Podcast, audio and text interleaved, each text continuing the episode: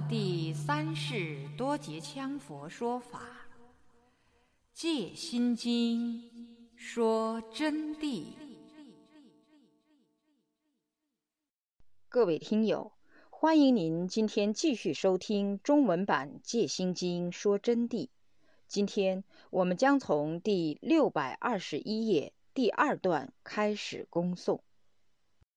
以友情为喻，我们就要拿众生来做个譬喻，如大雄鹰与鸵鸟，同系鸟类，行动之速度，两者都是快。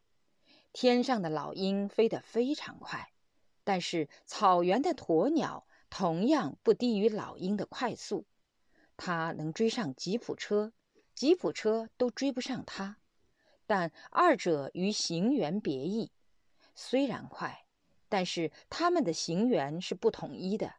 就是说，它们啊，一个是煽动空气之缘起重音，一个是踩动地面之缘起重音，一个是用脚，一个是用手，就用它的翅膀在行动。鹰乃展翅腾空飞行，其快速猛；鸵鸟亦能展翅。则却不能腾空飞行，只能平地奔跑。那么鸵鸟呢？它同样要扇翅的，但是那个是空翅，只起助力和平衡作用，不能起飞；而唯独是用脚跑动，但是它同样也得知一个其快速猛。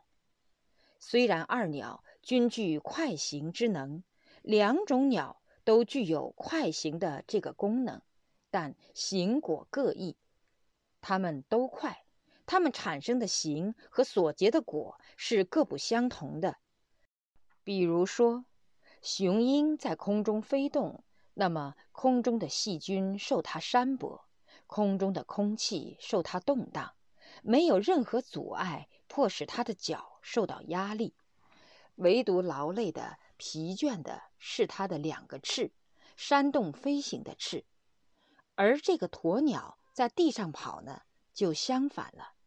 鸵鸟是用双腿奔跑，所以说就会腿足疲倦。但是鸵鸟啊，它的情况又不同了。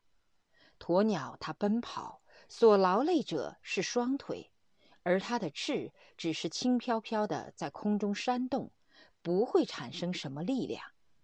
也就是说，依平地跑。一个是空中行，故缘起各异，缘起有别。由因之故，当分教行术。由于这个原因啊，所以要分教他们的飞行之术，方可受益，才能得到相应的利益。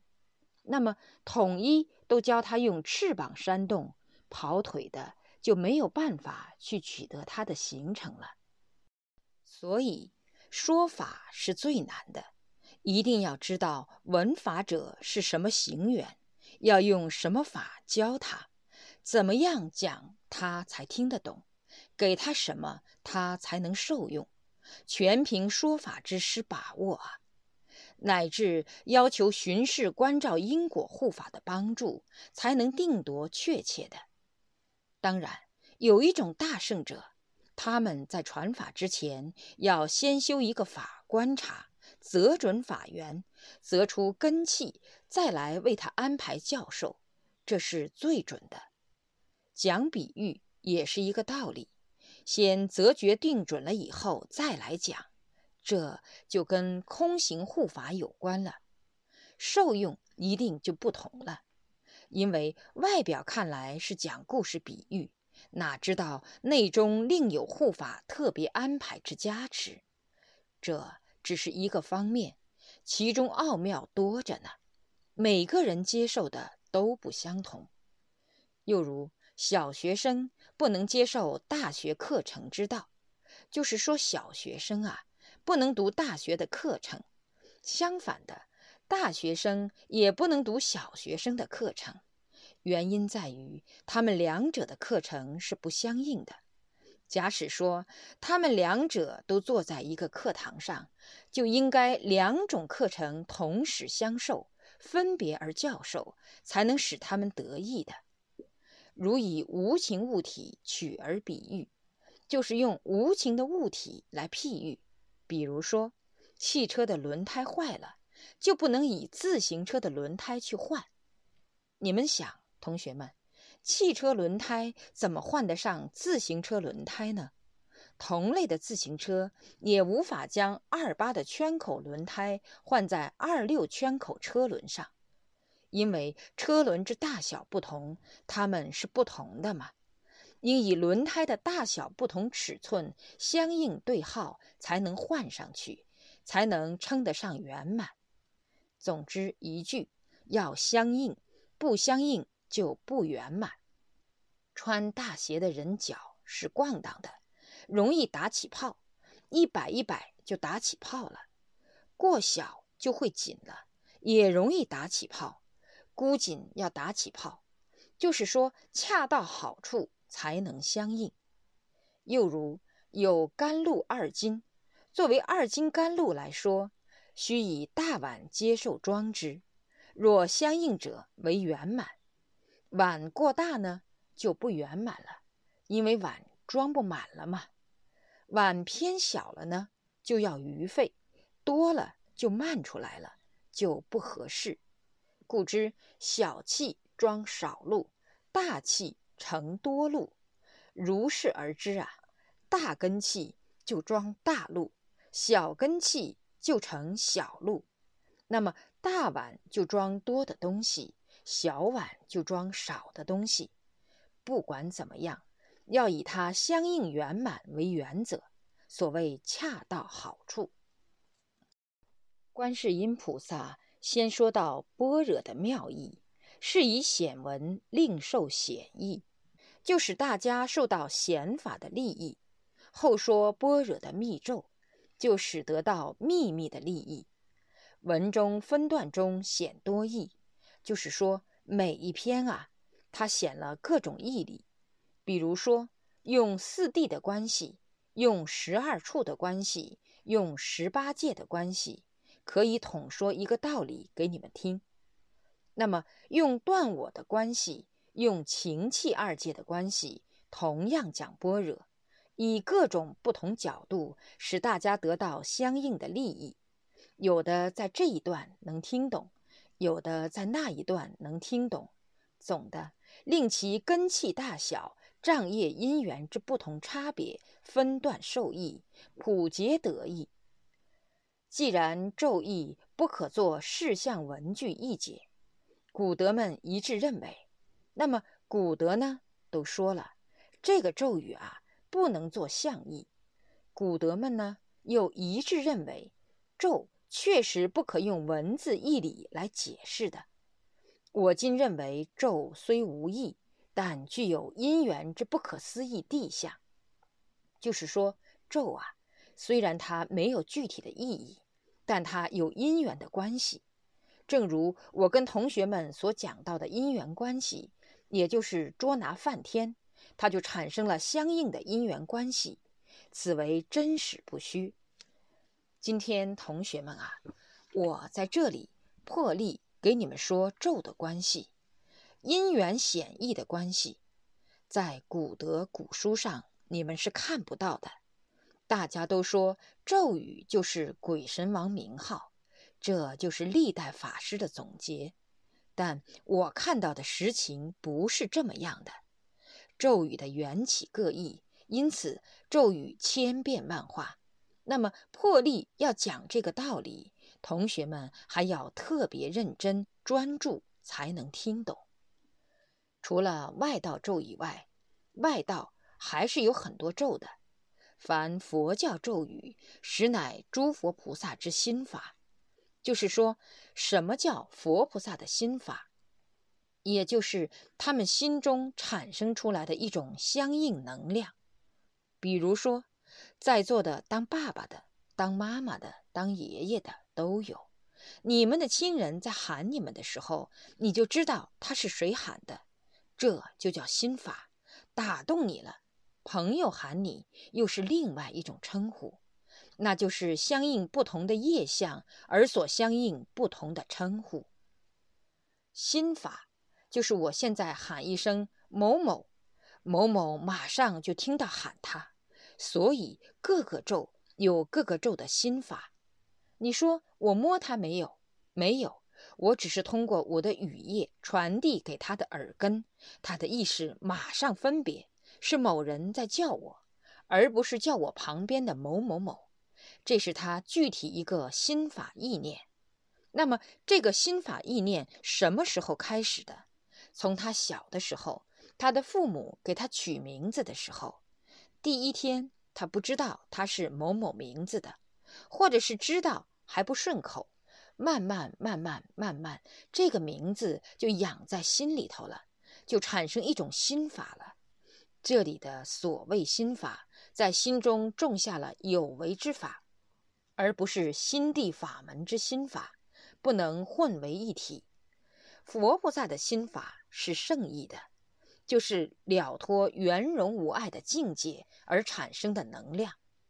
我刚才打的譬喻是事法的心法，是执着的，不能相提而论，只能作为譬喻。那么，产生这个心法的原因，就是其语音语词是与诸佛菩萨相应的。就是相应于某一个佛菩萨的关系，只需三业相应，身口意一元无二，即能投入佛菩萨的圣意心境，自得加持。就刚才说了，如果身口意三业不相应，修任何法都是假法。同学们好好听，这句话要提起你们的精神。你们经常在修行。三业相应，坐上要相应，下坐要相应，时时都要相应。学了法了，就不应该闹架了；回家就应该搞好关系。学了法了，就不应该执着了，尽量的丢掉。学了法了，就不应该弄虚作假了。听了这个真谛以后啊，还不忏悔，我不是恐吓你们。因为我不需要你们给我什么东西，我只想到你们的是进步，所以说没有私求。还不忏悔的话，你们要明白，你们枉自在这个世间上变了一次人了。我说了半天，不是要同学们来给我做供养，我不需要；不是要同学们给我唱赞歌，我不需要。我只需要你们改正你们的行为。如法去做起，不然你们会体验到的。到那个时候改不了了。不是说到这儿本师骄傲，就今天只产生的两个现象都可以足以说明问题。我不是在这儿给你们吹牛的，但是这些事情你们当去慢慢印证。如果搞得不好啊，到最后会非常可怜的把一生误了。总的，希望同学们要如实的修行，如实的学好。比如有的同学啊，还在骗人、打妄语、说假话，甚至于连上师都还要想骗一手。你骗吧，可惜哈，业力会上升的哈，会感到痛苦的哦。我上座，我就告诉了同学们，你们是依法。不是依我这个惭愧普通的人来学的，上师不需要让你们来尊重我。你们觉得法对，你们就照着做；觉得法不对，你们就另外请其他的师傅给你们开示。一切都是你们的业障善报所获的果，招也招不来，挡也挡不住。因此，我跟同学们严正的提出。那些照常打妄语骗我的人，打了妄语的就马上改正，改得好的应该马上跟上师坦白，改得不好的慢慢从心头去改。我不勉强哪一个，反正学佛法，道德行为不能加杀，尤其是对待贤圣僧，不能有所欺骗，因为首先上师我对你没有贪图。不会半点害你，所以你就要一就是一，二就是二，在上师的面前虚吹浮夸，你们知道吗？上师没有神通，上师是一个凡夫，是一个温正。但是佛菩萨不是凡夫，护法菩萨不是凡夫，他们能看到你们，能彻见你们的，他们不会不管的。我刚才说的，要忏悔的，要做好准备。好了，就这样，继续讲。为什么刚才说了这些？因为有好几位同学产生一塌糊涂的思想。这么伟大的真谛解脱大法境界，照常要说假话，所以我今天在这里提出来，比下来给他提好得多，因为这里提出来，他能改过自新，他的罪业就没有了；不改过自新，就太可怜了。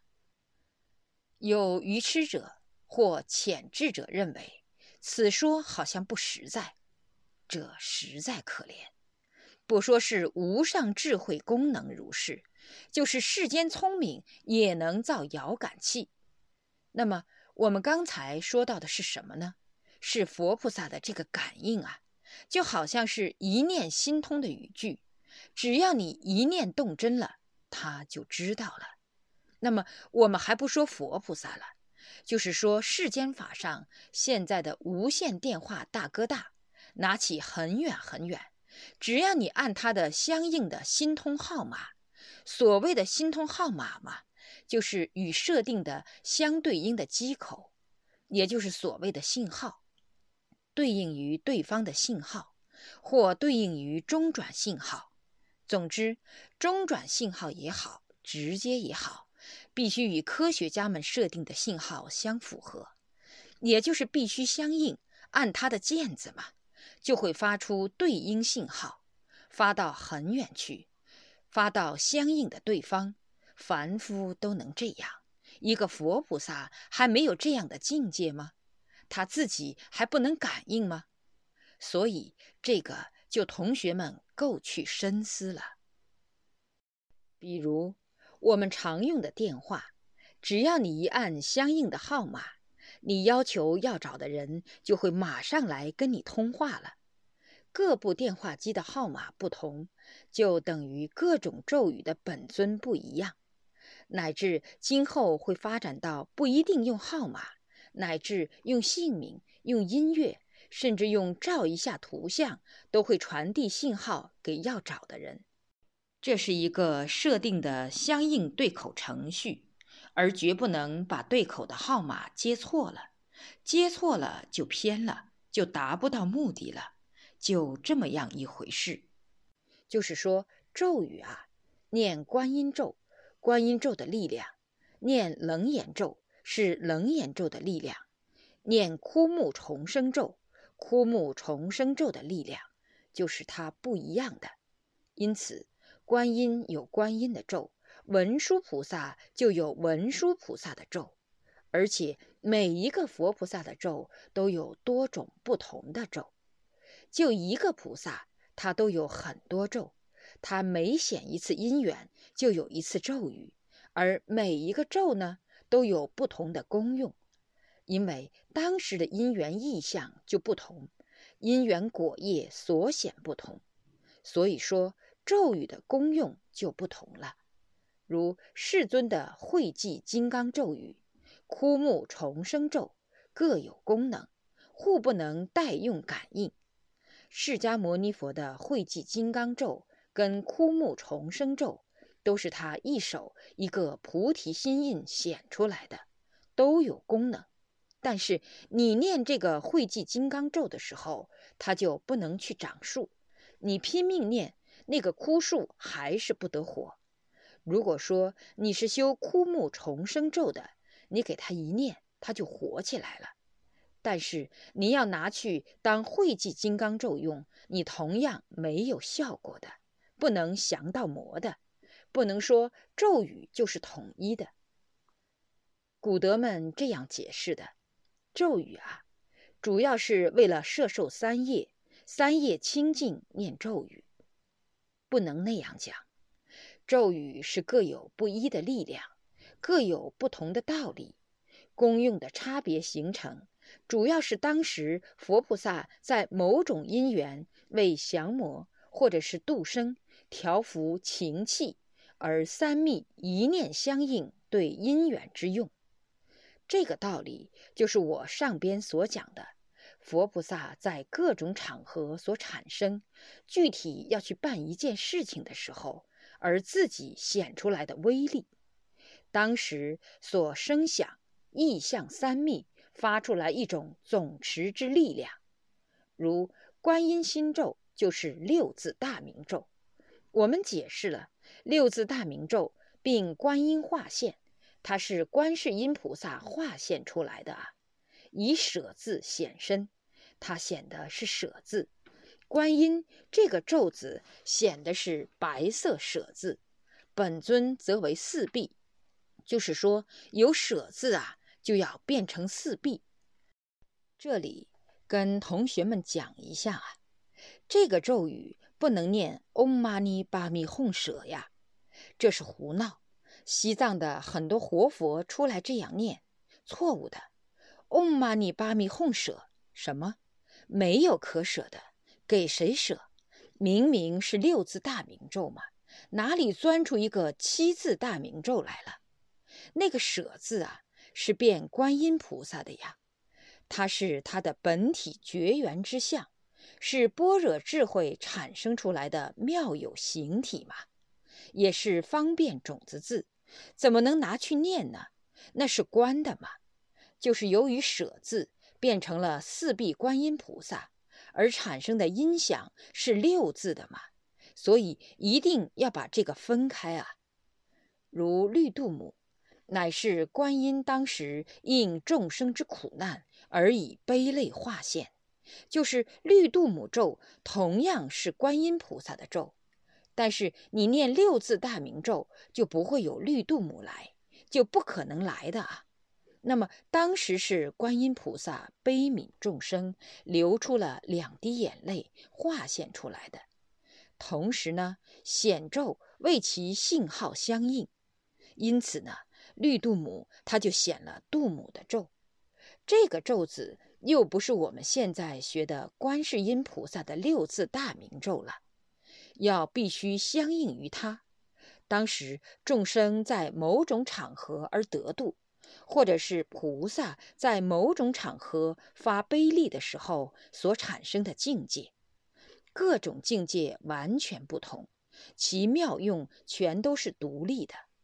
而那个音响就是那个事项的圆满，所以必须每一个咒是每一个咒的力量和关系作用，每一个不同的咒就有不同的观想、不同的手印，起到的作用也是不同的，就等于是它的信号各有各的对应，必须符合对应的信息，是不能有错的。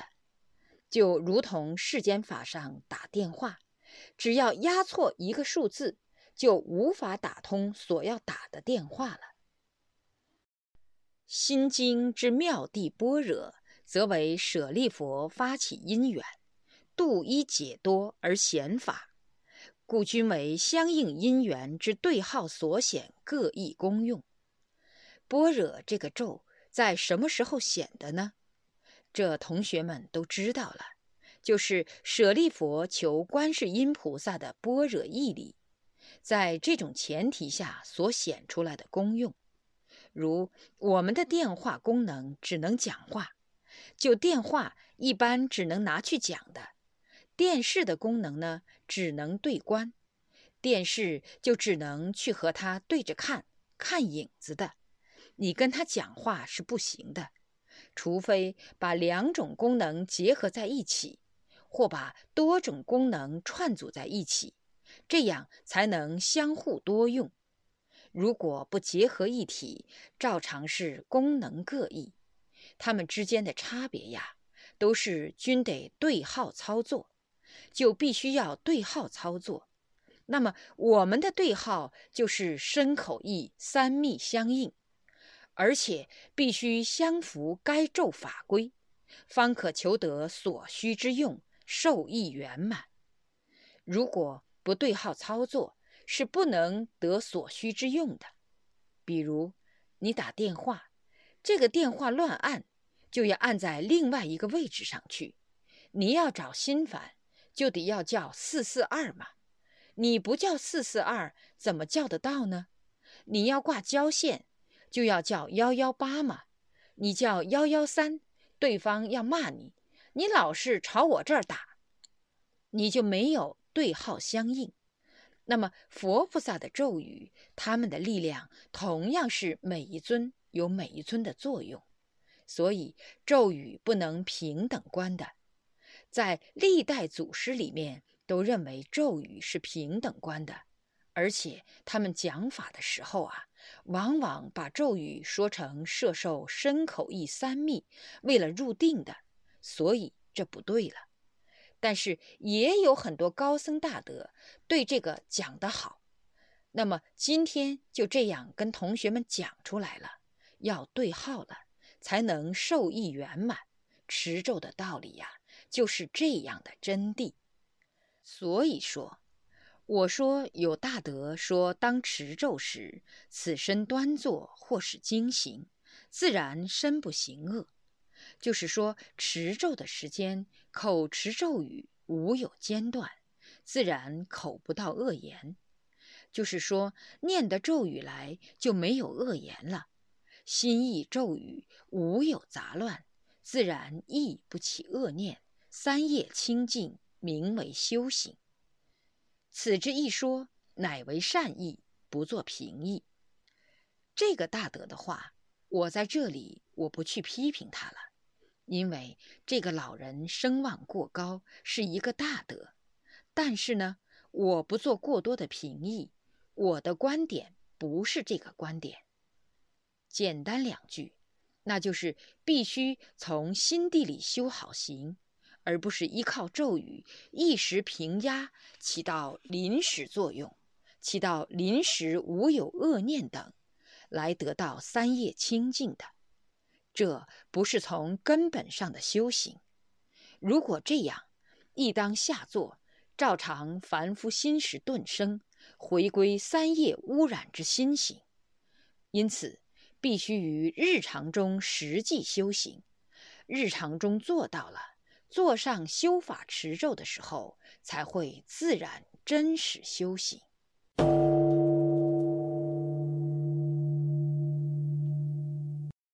各位听友您好，您刚才收听到的是中文版《戒心经说真谛》，从第六百二十一页到第六百三十页的部分内容。感谢您的收听，我们下集再会。